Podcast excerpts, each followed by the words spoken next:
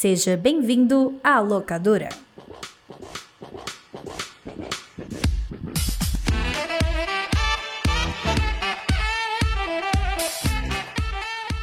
Sejam bem-vindos à Locadora do Nicolas, a investigação ordenada e sazonal do audiovisual internacional. O seu podcast de cinema preferido, porque eu gostei muito dessa frase no último episódio e eu queria usá-la hoje, eu estava com isso na cabeça. Eu sou Roberto Rudinei. Não importa se é mentira. Mas o coração do ouvinte, ele tem que não ter a verdade, ele tem que ter a ilusão e me enganar. Porque eu quero a mentira, ouvinte. Diga que nós somos o melhor podcast de cinema, de audiovisual da América Latina. Diga, tweet isso agora, você que tá me escutando, por favor. Me faça uma pessoa iludida e feliz. Eu, essa pessoa iludida que vos fala, sou Roberto Rudinei. Serei host hoje aqui e estarei sempre com os meus camaradas de sempre. Como estarei aqui com o meu companheiro. Os companheiros parece que a gente casou, né, o PJ? Mas... Deixa de ser, né? Acho que o podcast Nicolas é uma das minhas relações mais duradouras. Pô, verdade. Também uma das mais turbulentas. Verdade. Somos monogâmicos ou poligâmicos? A gente é poligâmico, né? Todo episódio tem gente nova metida dentro, né? Então, meio que é, é aberto. E fechando esse trisal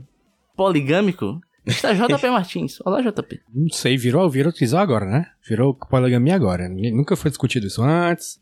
É não monogamia de um lado só. Tô achando muito bonito, tô achando muito bonito isso. Gente, explicando para você que é novo, chegou de paraquedas isso. aqui, ou você que tá um tempo sem entrar no feed do Nicolas e perguntando que loucura é essa que eu estou vendo aqui no meu Spotify, no meu aplicativo da Aurelo, sei lá, em qualquer outro canto onde você esteja escutando isso. Aqui é a locadora do Nicolas, nosso programa onde a cada 15 dias nós escolheremos um filme, uma película para ser debatida, dissecada, analisada nesse podcast. Quem ficou com a escolha do filme da vez sou eu, Roberto Dinei, e só avisando que o filme que eu escolhi para esta quinzena foi o filme Beowulf, ou em português, A Lenda de Beowulf. Contextos sobre esse filme. Beowulf é um filme que eu assisti, cara, há muitos e muitos tempos atrás. Eu lembro que foi meu pai que trouxe, gerado DVD alternativo, chegou aqui em casa. Nós assistimos, nós gostamos muito. E esse filme só passou pela minha vida, assim. Nunca mais ouvi falar. Quando eu era jovem, eu gostei. Eu lembro que meus vizinhos aqui na rua também assistiram, todo mundo gostaram, né? Uma coisa da minha, da minha infância, e aí comecei ali da adolescência, é que quando chegava um filme novo na rua, todo mundo assistia junto. Que eu emprestava comigo meu, que emprestava pro outro amigo, e meio que a gente fazia um locador do Nicolas nosso no meio da rua, sabe? Eu bater um racha e ficava conversando sobre. E a gente acabou gostando muito desse filme, né? Eis que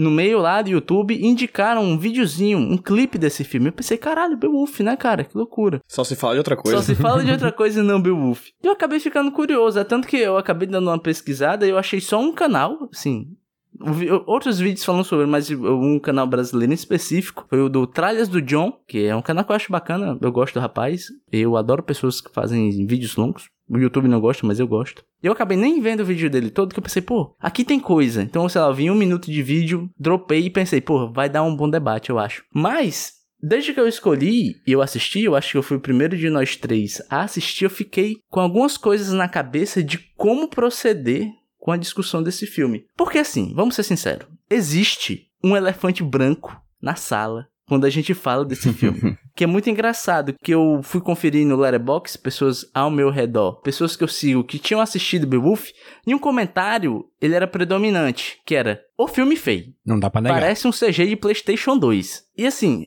esse ponto, eu acho que suplanta todas as outras coisas que existem nesse filme. E eu gostaria de dizer que eu não sei a opinião dos meus amigos, mas eu, Roberto Rudinei, achei Beowulf de 2007, dirigido por Robert Zemeckis, um filmaço.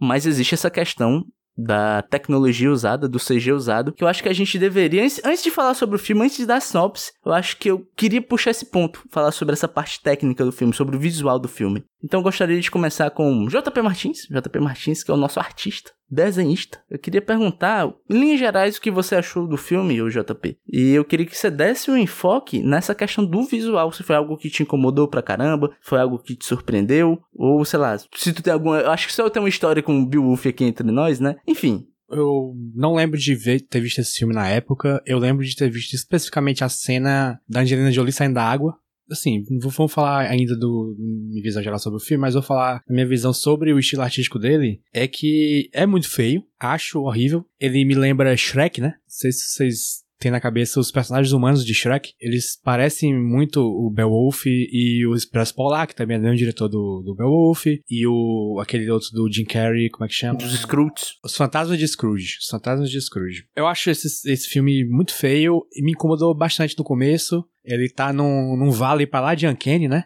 Mas, né, depois, assim, eu continuei achando feio, mas superei, né? Pra continuar assistindo, tem que superar. E assim, sobre o visual, é, eu achei ele meio, meio, um estilo sem graça, na verdade, assim. Mais do que feio, eu achei sem graça visualmente. É muito.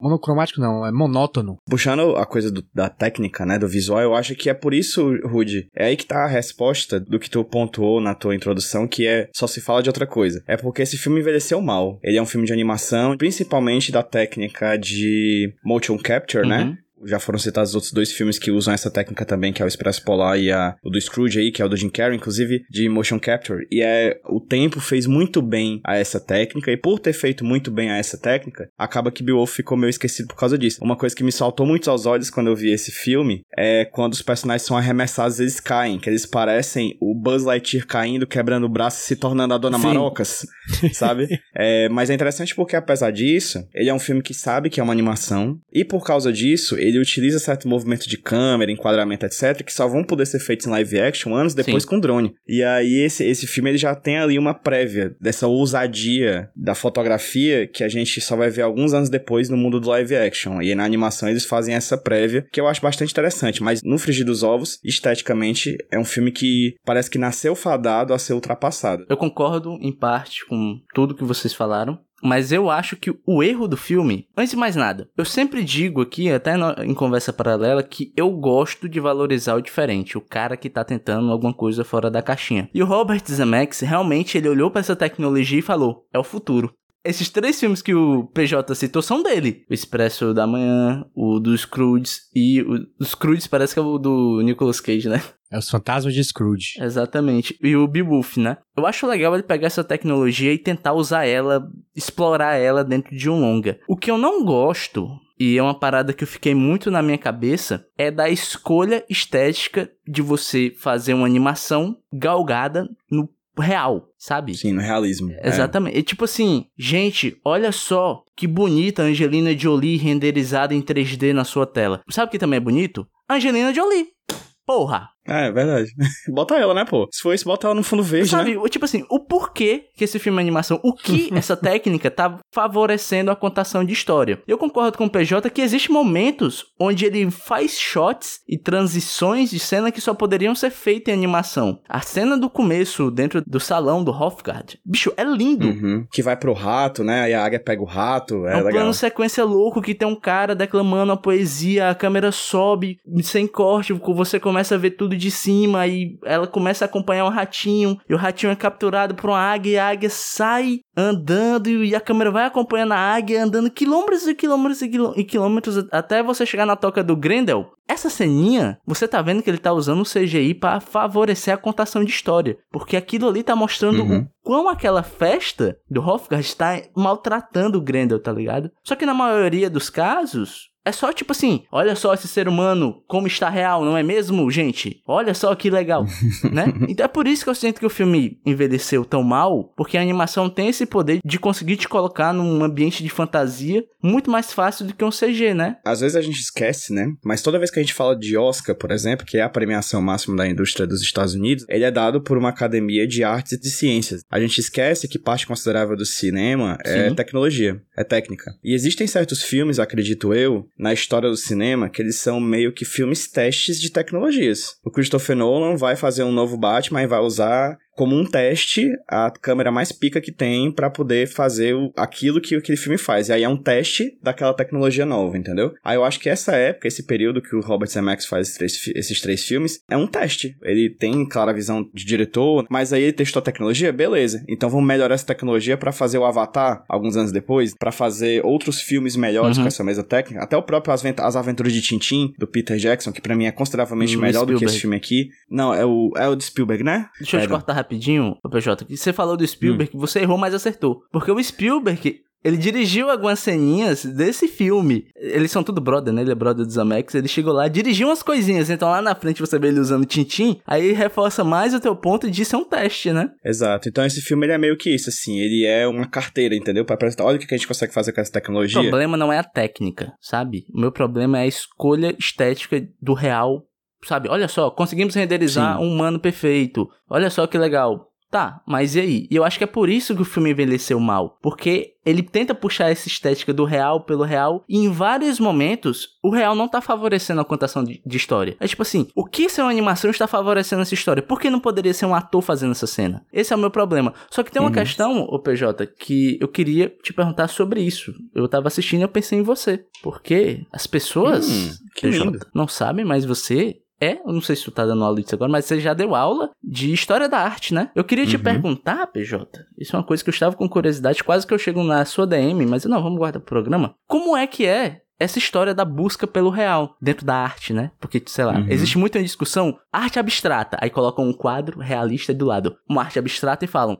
como essas duas coisas são consideradas arte? Eu queria saber se tu poderia falar um pouco sobre isso, sobre esse apelo pelo real, essa contestação do real dentro da arte, assim, sabe? É engraçado, né? Porque eu não pensei sobre isso nesse filme, mas realmente ele abre muitas questões relacionadas a isso. É interessante até quando ele começa, né? Ele começa no século 6 depois de Cristo, né? Numa Dinamarca, ainda profundamente influenciada pelos deuses antigos, né? Pelos deuses nórdicos. E é uma história também, de certa forma, ali num subtítulo, ali, um segundo plano, da chegada do cristianismo e da morte das narrativas épicas para apropriação da narrativa única de um Jesus uhum. Cristo, de um monoteísmo, etc. Interessante isso e como a gente vê isso nas duas mudanças do filme, né? Porque você tem um Beowulf jovem, tem um Beowulf velho, a gente percebe que é um, já é um país diferente, já é um mundo diferente, já é uma lógica diferente. Sobre a busca do real, é interessante porque o JP levantou aí, né, Jota, o termo do Uncanny Valley, que é o Vale da Estranheza, que a gente fala muito disso na animação, assim, Sim. de que a gente tem, na nossa percepção, uma certa capacidade de apropriação do que é realista. Os robôs de hoje em dia, a computação gráfica, etc. A gente olha para um boneco, né, às vezes diz, cara, isso tá muito estranho, isso não parece um ser humano. Por isso que ele falou, por exemplo, dos humanos do Shrek. E aí ele procura essa realidade, e não sei se vocês perceberam, os humanos são estranhos nesse filme, mas os monstros não são, né? Os monstros são mais verossímeis do que os humanos. Vocês acharam Sim. isso? Por vezes o Grendel, né? Ou então os monstros que aparecem, monstros do mar, eles me parecem muito mais realistas do que os próprios humanos nesse filme. Porque há essa busca na história da arte pela realidade e a ideia de que em determinado momento os pintores, as pintoras, os artistas, as artistas, eles procuram essa realidade para tentar fazer um espelho quase do real, né? Só que, principalmente no Renascimento, né? Que é quando eles trazem de volta a beleza dos antigos greco-romanos nas suas estátuas, etc. Mas isso vai se perdendo com o passar do tempo porque vai se percebendo que existem outras tecnologias tecnologias que vão captando a realidade, como a fotografia. Mais ou menos quando se cria a fotografia ali na, meados do século XIX, que a arte visual, a pintura, a arte gráfica se desvincula dessa necessidade de representação do realismo e vai pro impressionismo, pro expressionismo e extrapola tudo no expressionismo abstrato. Então, é interessante como a história da arte ela é uma história que vai em busca da realidade e com o passar do tempo ela vai fugindo da realidade. Então é sempre uma relação muito de amor e ódio, assim, entre tapas e beijos puxando para esse filme, a gente percebe que parte considerável das animações que a gente gosta e que inclusive ficam na mente das pessoas são animações que não procuram a realidade. É interessante porque isso acaba recaindo sobre a lógica da captura de movimento. Não sei se vocês sabem, mas filmes de animação que usam captura de movimento não podem concorrer a Oscar de melhor animação. Segundo a academia, não é exatamente o que eles procuram premiar com filmes de animação, que é um caráter criativo, um pouco mais desvinculado da ideia da captura de imagem. Então, filmes como, por exemplo, o Tintin, que eu falei anteriormente do Spielberg, não concorreu. E Beowulf é um desses filmes que procura, com a animação, se mostrar mais real do que a realidade, e ao meu ver, falha Concordo nisso. 100%. Mas vamos falar de história. Vamos falar do que esse filme está falando. JP, você poderia dar uma sinopse pra gente? Tem um reino no cu do caralho da Dinamarca, que o pessoal tá comemorando qualquer coisa, chega um monstro mata geral. Daí o rei Anthony Hopkins chama pessoas para salvar o reino. E aparece um herói chamado Beowulf, um cara que parece o protagonista de Sons of Anarchy, e ele chega e dá um jeito no problema. Muito bem, muito bom. E JP, ainda contigo. Agora eu quero. A gente já falou de visual. O filme não é só visual, o filme tem mais coisa. é, tem um áudio também, né? Já que afinal é Que loucura. Visual. E eu estou muito curioso para saber a opinião de vocês, fora da, do visual, que eu acho que a gente concorda, mas no Frigir dos Ovos. O que foi que você achou desse filme, JP? Woody, eu achei esse filme uma porra. Não gostei. achei sem ritmo, sem carisma. Eu achei o estilo desinteressante. Achei feio, como eu já dito anteriormente. Porra, eu realmente não tenho muitas palavras positivas para falar sobre esse filme. E tu, o PJ? Eu acho que é um filme interessante, me interteu, mas eu acho que narrativamente é um filme interessante, apesar de ser muito tem um ritmo muito ruim. Eu acho que ele é um filme que ele não se acha. Ele é um filme que flerta com a comédia, que flerta com o drama, que flerta com o terror. E em determinado momento ele embaralha isso de uma forma tão embaralhada que em determinados momentos tensos de drama, eu ainda tô com o sentimento da comédia de dois segundos antes que ele tentou flertar. Mas em questão de história, as partes que eu mais gosto são as partes que mais parecem com o poema original. Que o Beowulf, salvo engano, ele é o poema mais antigo da língua inglesa, né? Quando ele tenta ser hollywoodiano, pra mim ele falha. Mas então, essa é a parte nova do roteiro, tá ligado? Porque irei citar outro canal do YouTube, onde eu descobri sobre o poema de Beowulf, o canal Revisão, que tem um vídeo sobre Beowulf muito legal. Eu também li algumas coisinhas à parte, porque eu fiquei muito curioso pela história, principalmente porque tem um envolvimento do Neil Gaiman, né? Esse é um roteiro que ele rodou muito, né? O Neil Gaiman reescreveu contra o cara, esse cara queria dirigir, eles não conseguiram, acabou sendo comprado pelo Robert Zemeckis e esse filme surgiu. Mas o lance do poema de Beowulf, né, que ele é um poema mega influente, é engraçado como ele é tão influente e pra gente meio que nada, né? Se eu não me engano, como tu falou, é, é um dos, ou é o poema mais antigo registrado em língua inglesa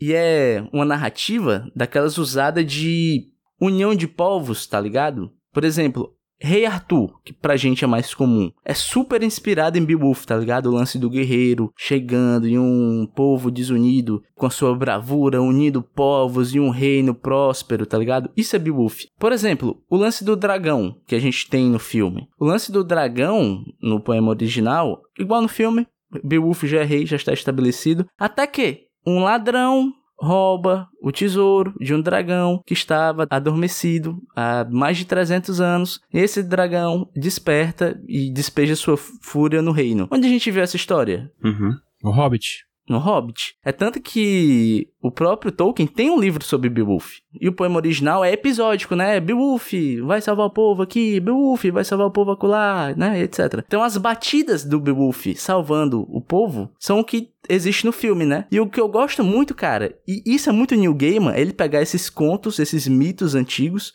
e meio que encher uhum. eles de outro sentido. O poema de Beowulf é um poema de união de povos, é um poema épico das aventuras de um grande guerreiro. E aqui a gente vê algo bem Bernard Cornwell, que é você vendo como esse poema surgiu. E você vendo que na real a realidade é muito diferente do poema, de como os mitos surgem. Eu acho legal como ele vai costurando essa narrativa e vai pegando esse poema épico e recheando ele e transformando Beowulf desse herói épico e glorioso em um herói quase que caído e cheio de falhas eu gosto muito desse tipo de narrativa e me cativou bastante. Eu acho que é exatamente isso, assim. Então, pronto, você me falou aí eu mudo minha opinião. Então, não é a questão do, do poema que eu gosto, mas é a parte dramática que foi colocada no filme. O salto temporal, né, do meio, que faz com que o Beowulf velho lide com as consequências das mentiras que do Beowulf jovem, para mim é fantástico, assim. E para mim devia ser o tom do filme inteiro. Esse tom mais soturno, esse tom mais depressivo mesmo, assim. Porque você pega, por exemplo, aquela cena do final, deles lutando com o dragão. E aí tem uma parte que ele prende o braço dele numa corrente do dragão e o dragão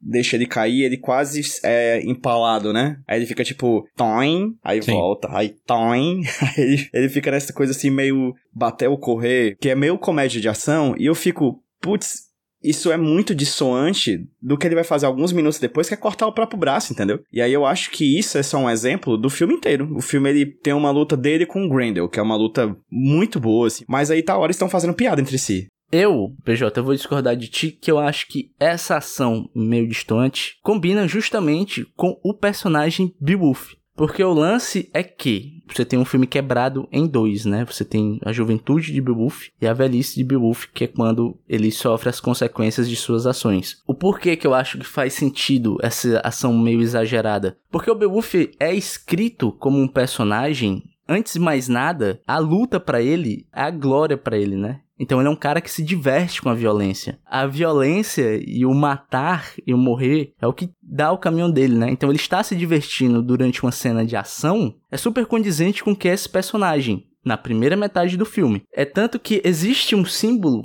que é usado durante toda a primeira parte do filme, que é uma parada bem freudiana, que é pinto, né? O Beowulf é um herói super erotizado. Não só erotizado, ele é um personagem hiper masculinizado, que literalmente vai lutar com o pinto de fora para mostrar a sua virilidade e a sua virilidade é respondida por meio de violência, né? Ele é Sigma. Ah, eu não sei o que significa. Mas... Ele é alfa e você é beta. É, Sigma é tipo além do alfa. Sim, sim. E tipo isso. É, e quando você tem todo o lance dele, né? Que o lance que ele é chamado para eliminar o Grendel, né? E o Grendel, durante o filme, a gente descobre que o Grendel é filho do Hrothgar, o rei lá do salão, né? E que Tal qual Beowulf, o Hrothgar também fez um pacto com a mãe do Grendel. Lá no comecinho do filme ele fala que, ó, oh, prometi para vocês um salão gigante onde a gente ia curtir as festas, as nossas riquezas e ia dar prosperidade. E ele deu o salão, as festas e a prosperidade. Só que é um lance meio do, do conto da pata de macaco, né? Que o que você pede vira contra você. Então ele pediu esse salão para ter festas e prosperidade. E o filho dele, o Grendel, o monstro, é a antítese do desejo dele. Enquanto ele gosta do barulho e da exaltação, o Grendel é um cara que se fere com todo esse barulho. E é daí que vem a violência dele para com Hrothgar. Então todo o pedido e todo o desejo dos personagens que eles fazem com a personagem da Angelina Jolie, com a mãe, é revertido contra eles. E o Beowulf, se esse personagem fálico hipersexualizado, o personagem que tá lá para matar, estraçalhar, rasgar, que nele mesmo fala durante o filme, o desejo dele é isso. Ele quer poder, glória e luxúria. E é isso que a personagem dá para ele. E quando a gente vê lá na frente o Beowulf velho e ressentido, ele é ressentido justamente porque a batalha para ele perdeu o valor. A luxúria para ele também perdeu o valor porque ele não consegue ter a mulher que ele ama, ele não consegue ter o prazer carnal mais. Então todos os desejos que ele fez lá para frente, todo o personagem que foi apresentado pra gente lá na frente, quando a gente tem ele no final, que é um personagem caído e ressentido com a vida, ele é ressentido e caído com a vida justamente pelo que ele era lá no começo. Então, ter essa dissonância entre a lutinha lá no começo e esse um pouquinho no final, eu acho que faz total sentido com o personagem. É por isso que eu gostei tanto, porque Beowulf, para mim, é um personagem super complexo. Existem várias camadas pra gente ser exploradas aqui, principalmente essa questão da hipermasculinidade dele, toda da violência, de como isso volta contra ele, de como ele perde total prazer de vida quando essas coisas que ele era o caminho de vida dele perdem o valor no mundo onde ele tá vivendo atualmente. Ele ganha o reino, mas perde meio que a vida dele, né? Ele mesmo fala: Eu morri quando eu era jovem, há vários anos atrás, e é por isso que você não pode me matar. Concordo no primeiro ponto, mas esse clima aventuresco ainda tá no segundo. E aí eu acho que essa coisa do tom ainda permanece. Eu acho que o filme ganha muito quando ele se guia pela dramaticidade e agonia, por exemplo, do Grendel, que eu acho um personagem fantástico. Ele é horroroso, né? Ele é muito feio, é nojento e tal, mas ele é um personagem que me encanta muito assim. Ele é dublado pelo, ou melhor, a voice acting é do Crispin Glover, né? que já trabalhou com Robert Zemeckis lá no De Volta para o Futuro. Foi o filme que eles fizeram as pazes, esse É aqui. engraçado, né? Porque ele é o filho da Angelina Jolie. Ele é, tipo, 10 anos mais velho que a Angelina Jolie. ele faz o filho dela. É o personagem do filme que, quando ele fala em determinado momento, ele fala em inglês arcaico. Ele é esse personagem que é horroroso, né? Ele é muito feio, ele é estranho e ele é muito angustiado. É um animal de pura angústia, o Grendel. E eu acho um dos melhores personagens do filme, assim. E eu gosto muito da temática desse choque de realidade que ele é nesses caras que querem só a aventura hipermasculina. E aí tu falou uma coisa legal, né? A coisa do pinto. Eu achei muito criativa as formas que o filme fez para não mostrar a Bedegueba, né? A Preuda, a Tengalenga, né? E eu acho massa real esse lance da rola no filme, tá ligado?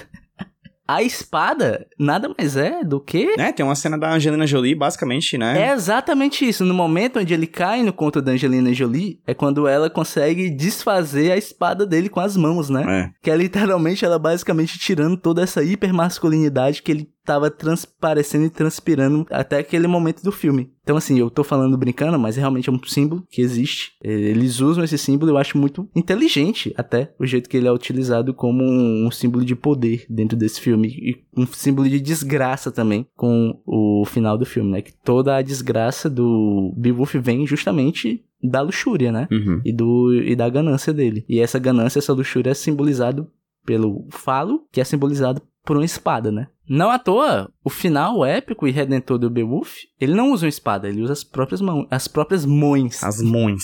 O, o Rudy, ele pensou muito sobre esse filme, né, Rudy? Eu não consegui pensar sobre esse filme, porque eu fiquei tão desmaravilhado Uhum. por ele, que, que eu só passou tão ah, lento. Vocês não acharam esse muito longo, não? Eu achei longo demais. Eu não achei longo, eu achei ele desbalanceado. Eu acho que dava pra você Hum. cortar muitas coisas do primeiro ato e jogar pro segundo. Hum. Eu sinto que o segundo ato teve que ser simplificado, tá ligado? Por exemplo, ameaça do dragão, é tipo, ele destrói uma igreja. E sei lá, até o final ele é super simplificado, né? Que tipo, eu vou destruir tudo que você ama. E claramente ele estava falando daquele reino que ele construiu e eles simbolizam esse reino que ele construiu com as duas amantes do Beowulf, né? Porque, porra, renderizar um reino sendo destruído vai custar muito É, dinheiro, o, saca? O salto temporal, né? Ele acontece na, no último texto do filme. Podia ser na metade, assim. E eu acho particularmente muito interessante como toda vez que você põe sua vida em risco, se você falar que nem um viking, fica muito legal, né, cara? Tipo, ei, man, tô com medo do mar. Eu não tenho medo do mar. O mar é a minha mãe. E ela não me quer levar de volta para o seu ventre sombrio. É muito bom, não, cara. Não, não, não, não, não, não, não, não, tá falando muito errado. Você tá falando muito calminho, porra. É, mas é porque eu tô aqui com sono. Eu acho que pegaram o ator do Beowulf no teste de grito, tá ligado? Manda o gutural aí, velho, tá ligado? É, ei, mano, eu acho que isso vai dar certo não, ó. Não vai dar certo? certo é apenas o destino que Odin me guiou e que Heimdall abriu as portas. Certo são o caminho que leva a Valhalla. Tipo, é sempre assim, sabe? É tão épico, másculo. Nossa. Hiper masculinizado. Nossa, que incrível. O Beowulf é, é um. É o Stallone, o Schwarzenegger, assim, dos anos É, 80. o- é tá o ligado? Stallone Sim. do século VI. É Não, basicamente eu, eu isso. tô falando. É porque o filme não foi feito em século VI, né? É o filme tentando fazer em 2007 o que esses caras nos Isso, anos e 80. aí eles fazem Uhum. isso na primeira parte, mas na segunda parte eles tentam redimir o personagem, né? Tentam dizer que toda essa masculinidade, no final das contas, jogou ele num abismo. Exatamente. E, e isso que eu gosto, tá ligado? Eu acho legal o Jota falar aqui. São os mesmos símbolos, né? Tipo assim, o Stallone e o Schwarz- o Schwarzenegger eram dois caras super fortes. Nos filmes de ação eles não tinham medo de nada. Eles sempre ficavam com a gostosa. Pronto, a pistola era o símbolo fálico Isso. que pro Beowulf é a espada, né? E só que, tipo, no final, o foco desses filmes era justamente exaltar essa masculinidade do que seria o homem, né? O soldado ideal é o Rambo 2, que vai lutar contra os comunistas, ele é super forte, ele não leva um arranhão quase. E esse filme ele pega isso que era o cerne desse tipo de narrativa até hoje, e ele meio que dá aquela quebradinha, né? Que é algo que, apesar de ter o New Gaiman, é algo que o Bernard Cornwell faz muito. Então acho muito legal até ver a escrita de um Neil Gaiman sendo utilizado em outro tipo de narrativa, né? Um, é, o Beowulf aqui seria um romance histórico. Então é isso, gente. É, vocês têm mais alguma coisa a falar? Quer reclamar de alguma coisa, Jota? Eu tenho uma coisa, eu tenho uma coisa.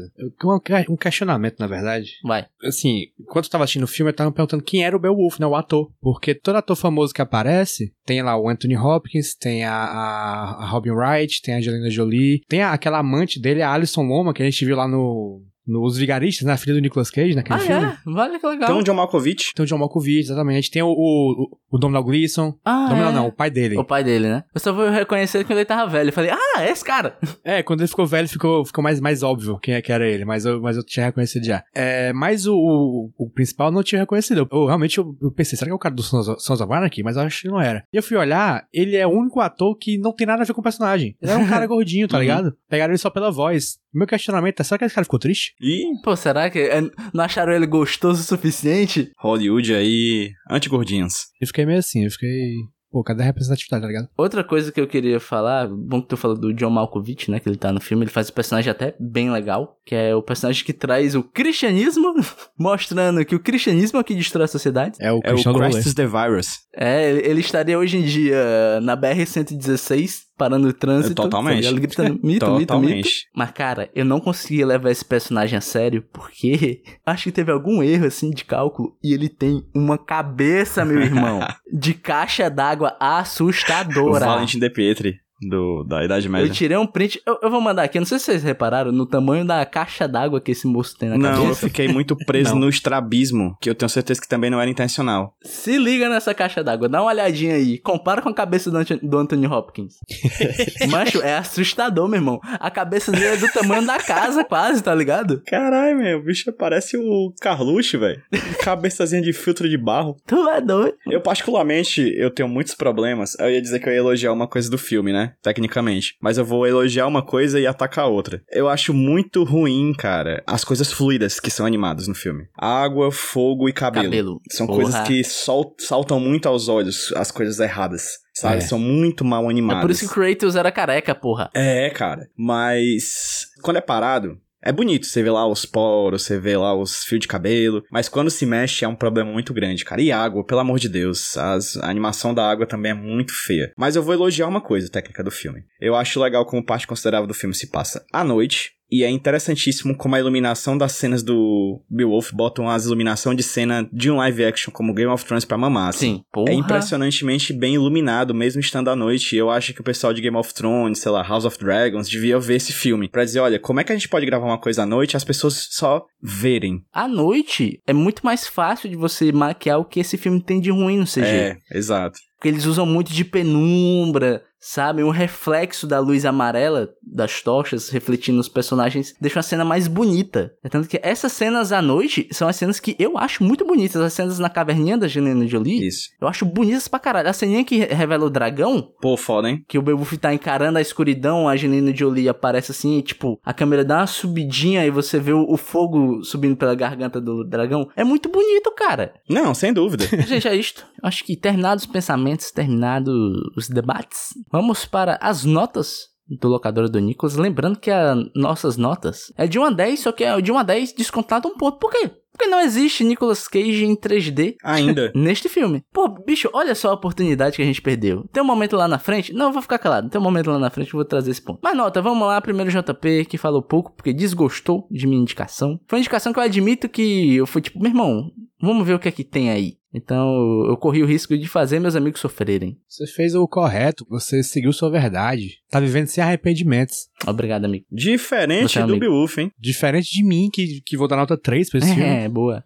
É porque eu achei muito paia. Muito, muito, muito, muito paia. Por que, que é- não é zero? Porque nenhum filme é zero. Os atores estão bem. A história, assim, eu achei desinter... não desinteressante, achei ruim. Me prendeu. Eu tava, eu tava assistindo até o final interessado. Só que eu achei muito longo, um problema de, de, Uhum, de, uhum. de- de ritmo. Tem coisa que não, não precisava estar ali. Aquele começo lá, com aquela rivalidade do John Malkovich com o Beowulf é desnecessária, não, sei, não dá pra nada, não dá em nada, quer dizer. Enfim, é três. PJ. O grande problema do filme pra mim é ritmo. Como eu falei pra vocês, eu acho que ele mistura muitas coisas e é muito bagunçado. Isso não ajuda em nada o fato do filme ter envelhecido mal tecnicamente. E por causa disso, eu dou uma nota 6. Não acho o filme ruim, me interteu, como eu falei. Eu acho que eu gostaria de ver a mesmo, o mesmo roteiro refeito hoje em dia com melhor qualidade, talvez, porque eu acho que renderia até coisas mais interessantes. Mas eu acho que esse filme é muito datado em diversas, diversas formas, apesar de ser um filme que traz questionamentos e questões interessantíssimas. Então, 6 de 9.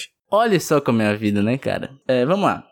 Eu concordo com muitas críticas de meus amigos. Sim, eu vejo problemas nesse sentido. Não dá pra abstrair o CG. Sim, tá? Tipo, beleza, foi legal o teste, mas eu estou vendo o filme em 2022, datando a gravação, né? Então, realmente, é algo que incomoda. O olhar, sabe? Eles têm um olhinho de peixe morto. Ah, sim. De vez em quando dá umas, Demais. umas vegaiadas, assim, uma vesgaiada. Então realmente incomoda não tem como não incomodar. Eu não tenho um problema com o ritmo do filme. Na real, eu acho que é um filme que carecia de mais tempo. Eu acho que a metade final, é, eu acho que merecia mais tempo, mais atenção. Mas sim, tem aparas pra ser cortado. Por exemplo, tem um momento, CD Projekt Red, né? Que é um momento que ele parece ter sido filmado só pra mostrar a física de peito, tá ligado, Jota? Você que joga videogame. Tem uns, uns desenvolvedores que são malucos por fazer física de peito e uma parada, né? Pra quê? Então tem uns momentinhos ali que de fato mereciam ser cortados. Dá mais tempo pro final do filme, que eu acho que é um momento que carecia de mais carga. O meu maior problema com a animação é o lance de que eu acho que ela não favorece a história. Você tem um elenco excelente, tá todo mundo bem nesse filme, são todos bons atores, todo mundo que tá falando são bons atores. O texto é bom, eu gosto dos diálogos, tá ligado? Pô, e toda a cena de luta e o jeito que ela acaba, que você tem até aquele momento do filme, essa glorificação da violência de Beowulf, que ele vive pela violência, ele se prova enquanto homem e merecedor de atenção pela violência. E quando você vê o jeito que ele agride o Grendel, é até o momento que o filme pega toda essa ironia da cena de ação, com pirueta, piripécias, ele te quebra e fala: Amigo, isso que você tá vendo é violência. Beowulf está agredindo um ser. Então há um, há um momento que te dá um pouco de asco, te dá um pouco de, de pesar pelo personagem do Grendel, que poderia ser só um monstro maluco que mata as pessoas e ele ganha um pouco mais de peso nos diálogos com a mãe e nessa ceninha de ação, e de fato é muito interessante. Só que eu acho que é um elenco bom, um roteiro bom, que infelizmente, a tecnologia usada não os favoreceu. Então eu concordo com os amigos que é um filme um pouco datado. Mas eu, eu Roberto Diney, gostei muito da assistida, apesar de todos os defeitos. E aí mora a beleza da coisa. Porque sabe qual é a minha nota pra esse filme? Sendo que eu gostei e eu achei um filmaço, um bom filme? Dois e meio. Cinco. Eita! Cinco. Sem mancada. Porque de Cara, fato. O Rude, o Rude é completamente sem, sem, sem condições. Negativo. é de fato uma boa história, é de fato bons personagens, é de fato tematicamente rico, só que existem várias questões rodeando ele que não deixam a experiência ser totalmente agradável, tá ligado? Eu tô com um PJ que eu queria muito, hoje em dia, alguém falar, meu irmão, vamos filmar essa porra de novo, chama o New Gamer, chama outro malandro, vamos refazer esse roteiro aqui rapidinho. Faz o remaster pro PS5. É, pronto, Pronto, é isso aí, exatamente. caralho. É Exatamente. tipo, dá pra Blue Point fazer o remake do Beowulf, tá ligado? E é isso, e vai ser legal. Então é isto, cara. Temos média ou Jota? A média do A Lenda de Beowulf ficou 4,6. Hum, muito bom. Um pra cada centímetro da rola do Beowulf que aparece. É, é isso aí. É sobre isto. É sobre pintos e rolas que esse podcast é feito. Mas existe um pinto e uma rola que graças a Deus não temos o conhecimento e que não está nesse filme, que é Nicolas Cage. E nós vamos agora para o bloco Encaixando Nicolas Cage. Nicolas Cage, eu só quero a tua encaixada no meu filme. Ai, como tá foda com esse...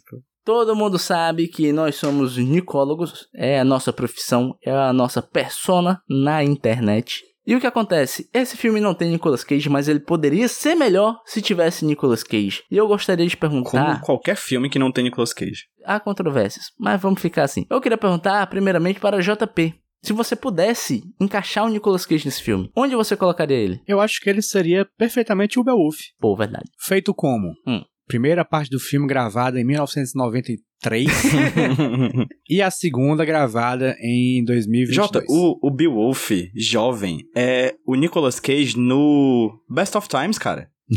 jovem, gostoso, sarado e completamente inconsequente. Perfeitamente. Pô, verdade, cara, verdade. Bom, e, e assim, vamos ser sinceros. O Nicolas Cage tem um peito cabeludo. Tem. E quer coisa mais hiper masculinizada do que um peito cabeludo? A equipe de animação ia adorar animar cada pelinho naquele peito maravilhoso. Pois é, e o bom é que a gente ia ter, sei lá, um boyhood do Nicolas, né, cara? Pô, muito bom. Excelente. Bairro digital, né? Bellhood. Um boyhood digital. é isso, e tu, PJ? Onde você encaixaria Nicolas Cage? Cara, esse filme tem tantos personagens assim que o Nicolas Cage poderia interpretar, eu acho que ele ficaria bem no local do, no lugar do John Malkovich no filme. Mas você tem uma opção. Então eu ia botar ele como dragão, que é uma coisa que eu quero ver e que em breve veremos, né? Nicolas Cage Verdade. dragão. Não só isso. O dragão, quando ele tá humano, ele é careca. A gente vai ter no futuro Nicolas Cage dragão e Nicolas Cage careca. Caralho. Nesse filme a gente teria os dois. Tem ideia disso é? que a gente perdeu? Do que a gente perdeu, Rodney? Do que a gente perdeu? Que a gente nunca vai ter? E assim, eu não sei se vocês sabem, mas o dragão e o careca são o mesmo ator do Beowulf, então tá tudo encaixado aqui no- Putz. na proposta. Caralho, aí. velho. Realmente. É isso, cara. Na verdade, esse filme, todos poderiam ser um ator só, né? Aí você só botava ali o deepfake e tudo certo. Verdade. Você roubou o que seria o meu personagem, né, pô? Mas eu acho que Nicolas Cage também poderia ser um Hofgard. Sim. O velho, né? O rei velho. Pô, que é foda. Como o Anthony Hopkins é bom, né, cara? É, de todo jeito, cara. E tem uma ceninha que eu fiquei puto que eu pensei, cara, me mete o Anthony Hopkins me dando esse texto, que é esse diálogo ia ser muito melhor. Que é o lance de quando o Beowulf volta, né? E ele diz que matou a bruxa e que foi não sei lá como. Não sei lá como. E a única pessoa que sabe a verdade é o Hofgard, né? E tem uma hora que ele chama o Beowulf no cantinho e fala: Você matou ela mesmo? Você está duvidando? Eu matei a bruxa ali. Você sabe que ela não é uma bruxa, sabe? cara? Existe um subtexto nas palavras dele que a animação não consegue passar. Mas, pô, me bota o ator falando esse texto aí, pelo amor de Deus, alguém? Né? Ia ser muito mais legal. Então é isto. Temos o Nicolas Cage pra colocar nesse filme. E nós precisamos de um remake, mais uma vez. O Beowulficulas. Bibofícolas. Eu acredito. É isso, gente. Temos o Nicolas Cage encaixado e agora nós vamos encaixar outros filmes na sua watchlist do Letterboxd, onde nós vamos indicar um filme correlato para você assistir. Eu vou pedir primeiro a indicação de meu amigo JP Martins. Pensando em vários aspectos desse filme, pensei em várias indicações. Eu vou dar três indicações sem explicar nada sobre nenhuma, você que pensa sozinho. Vai. Eu indico Thor Ragnarok, Hum, 300 Hum, hum. e A Casa Monstro. porra, Hum. muito bom. É isso. Eu, eu consigo pensar ali as coisas, ó. Eu já estou fazendo o roteiro da indicação do JP na minha cabeça. PJ, e tu? Eu vou indicar alguma coisa do Neil Gaiman, cara. Eu vou indicar um filme inspirado em um livro dele, Hum, que eu gosto muito do livro, muito do livro, eu gosto muito do filme, e eu acho legal porque o filme e o livro têm poucas coisas parecidas, então se você lê o livro, você vai gostar. Se você vê o filme, você vai gostar, mas vai gostar por motivos diferentes. E o livro e o filme são Stardust. Amo. Stardust, o livro, que é um livro ilustrado pelo Charles Vess, fantástico. E eu acho o filme fantástico também. Então, Stardust, o livro e o filme. Pô, eu gosto muito desse filme. E tem uma ligação aí que ninguém fez. É que o protagonista desse filme aí é o Demolidor, né? Sim. Ele tem uma cabeçorra. Tal qual o John Malkovich nesse filme. É, é verdade, verdade. Nosso cabecinha de filtro de barro. Queria dizer que o Stardust se chama Stardust, o mistério da estrela, viu? Caralho. Nossa, podia ser Stardust e poeira de estrela. Aí ia ser mais legal ainda. A minha última indicação é um filme que eu lembro que a primeira vez que eu assisti foi indicação de meu pai. Meu pai falou: caralho, esse filme é pica, como diria Casimiro. E eu falei: pô, será, pai? Eu assisti posteriormente e realmente é um filme muito bom. Eu acho que ele é adaptado de livro também, o PJ. Que é o, o 13 Guerreiro, com Antônio Bandeiras, que ele Nossa, interpreta um crer. árabe. Caramba. E é um filmaço, e é um filmaço também que lida um pouco disso de mitos, de lendas. Ele pode muito bem voltar aqui, porque é um filme que na minha memória é muito bom, mas vai que ele é muito ruim. Então fica aí, o 13 Guerreiro. Filme que mostra a história da ascensão de Luiz Inácio Lula da Silva.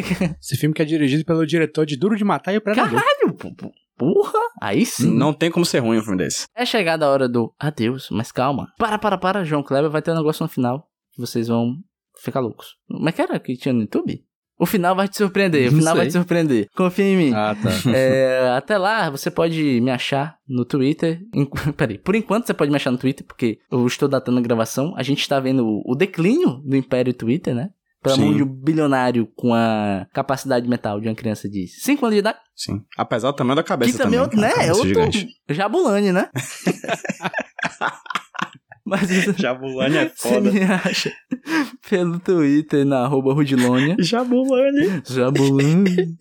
Você me acha pelo Jabulani. Twitter, arroba Rudilônia. E, meus amigos, onde vocês podem ser achados? PJ Brandão. Arroba HQ Sem Roteiro no Twitter, no Instagram e no TikTok. Chega lá que vai ser top. É só alegria. Top. E eu vou dar mais trabalho pro JP, que o JP, antes de falar onde a gente pode achar ele, vai falar onde você pode achar o Nicolas. É verdade, Rudy. O Nicholas você pode achar em Las Vegas, provavelmente, que é onde ele É. mora, né? Junto com sua esposa Rico Shibata e sua filha Og. Mas você pode achar o podcast Nicolas e o podcast Locadora do Nicolas no arroba podcast Nicolas em todas as redes sociais possíveis. Top! E se você quiser dar dinheiro, tem a campanha no Apoia-se, vai ajudar a gente pra caramba. E vai Exatamente. ser super legal pra gente produzir conteúdo de qualidade. Lá em apoia.se barra podcast Nicolas. Dê seu dinheiro para nós. Faça uma transação. Você me dá dinheiro, eu lhe dou o podcast que sempre é de graça, mas você sente que está contribuindo mais. Também põe, tem lá no grupo dos ouvintes t.me barra Nicolovers, lá no Telegram. E eu você encontra em arroba Jumbo Paulo no Twitter. E também me segue lá no Letterboxd, é, JP Underline Martins lá isso é na, legal. É JP Martins, mas você botar JP Underline Martins, acho também, não sei. Minha foto é um bicho de filme de monstro. Pô, é uma foto muito boa. Gosto muito. Como eu já disse, nós teremos um episódio a cada 15 dias nessa temporada. E o próximo filme que nós vamos destrinchar aqui vai ser escolhido pelo PJ Brandão. E aí, PJ? Qual vai ser? Antes de mais nada, só queria dizer aqui que eu pensei em indicar uma animação. Mas como eu já vi o Beowulf agora, que é uma animação também, eu decidi ir atrás de um outro filme. Eu já tava procurando um filme de alguma diretora mulher. E aí eu lembrei de uma diretora mulher que eu gosto de alguns filmes dela, de um filme dela, o outro eu nem gosto tanto, mas tinha um terceiro filme dela que eu não tinha assistido ainda. Que ela é, na verdade, assim, inicialmente, sua carreira começou como quadrinista, e aí é. ela passou a ser cineasta. Sei E aí é. a gente vai assistir, daqui a, pra falar daqui a 15 dias, Frango com Ameixas, filme da Marjane Satrapi. É uma adaptação de um quadrinho dela que eu li há muito tempo e eu gostei muito. É inspirado na história de um tio dela. Eu gosto muito do filme Persepolis, né? Que é inspirado no maior quadrinho dela. Né, que é- foi o primeiro Agora? quadrinho. Pronto, aí já ligou, né? Persepolis Ao nome da é bom pessoa. demais. Agora sim, agora sim, Pronto, agora sim. Persepolis é uma animação fantástica. Deveria ter ganho um melhor Oscar de animação na época, perdeu pra Ratatouille. E Persepolis é o primeiro quadrinho que eu comprei na minha vida, assim, com meu dinheiro. Eu tenho um, um carinho enorme por ele. E eu lembro muito de Franco com Ameixas como um quadrinho muito bom, que eu li há muito tempo. Então eu tô muito interessado em ver a adaptação pro cinema dirigido pela Marjane Satrapi. Então daqui a 15 dias a gente fala sobre Frango com Ameixas. Vamos que vamos, pô. Eu vou mentir, PJ, que tu tava falando, você tava tipo. Hum, hum, hum, hum. Quando eu liguei a pessoa a obra, eu falei, ah, ok. Existe coisas aí. Pois hein? é. Até, a Até a próxima, próxima. gente. Tchau, pessoal. Beijos.